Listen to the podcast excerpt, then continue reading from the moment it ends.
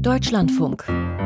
Forschung aktuell. Das Bulletin of the Atomic Scientists ist eine Organisation, die 1945 von Albert Einstein und einigen Kollegen gegründet worden ist.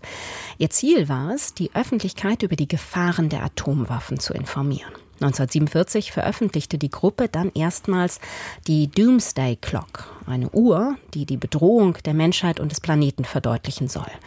Heute ist diese Weltuntergangsuhr, wie immer im Januar, neu gestellt worden. Dagmar Röhrlich hat die Pressekonferenz für uns verfolgt, die immer noch läuft.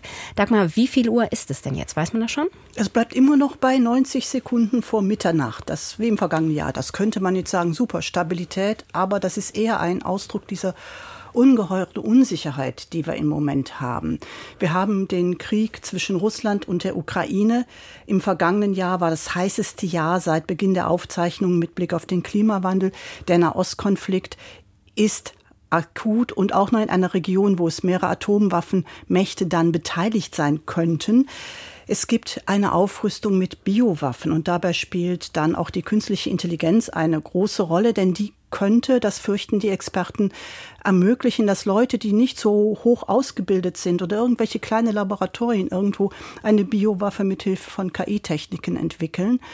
Oder es geht auch um KI. Die künstliche Intelligenz könnte halt Desinformationskampagnen verstärken. Das hat man ja schon in der Vergangenheit gesehen, dass das möglich ist.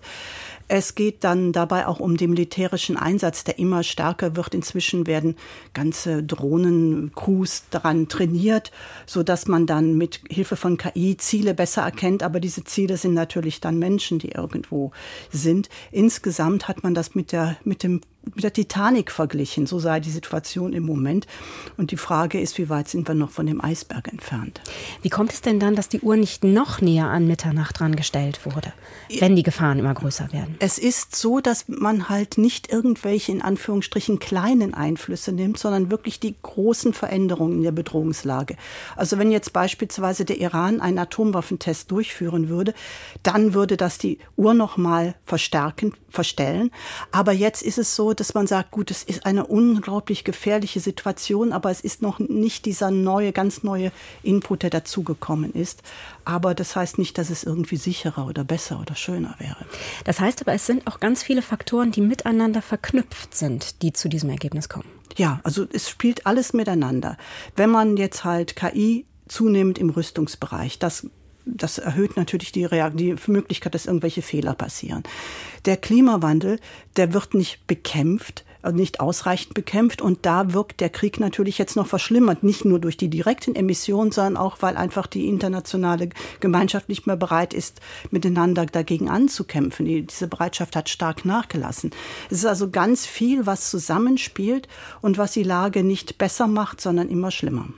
Ganz kurz, wie entscheiden das denn die Forschenden? Also wo, nach welchen Kriterien legen Sie das fest? Also im November treffen sich dann immer 17 Experten im Moment von Wissenschafts- und Sicherheitsausschuss. Für die verschiedenen Richtungen sind das die Experten.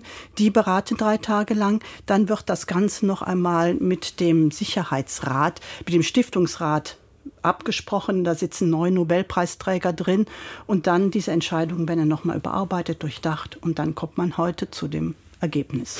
Und dann die entscheidende Frage, bringt das denn irgendwas? Also beeindruckt es irgendeinen Politiker oder sonst irgendjemanden? Es wird wohl immer beachtet, aber vor allen Dingen macht es klar, wo die Hebel angesetzt werden müssen. Also beispielsweise jetzt im Moment robustere Computersysteme, um auf KI besser reagieren zu können, KI besser überwachen oder halt auch den Kampf gegen Klimaschutz wieder aufzunehmen. Und das sind auch Sachen, wo wir selbst auch gefragt sind. Klimaschutz, bessere Computersysteme, besser aufpassen. Also es ist schon sinnvoll, aber es es müsste natürlich besser überwacht werden. Und was fehlt, sind die Abrüstungsverträge und die Verhandlungen darüber. Ganz herzlichen Dank an Dagmar Röhrlich über die neu gestellte Weltuntergangsuhr.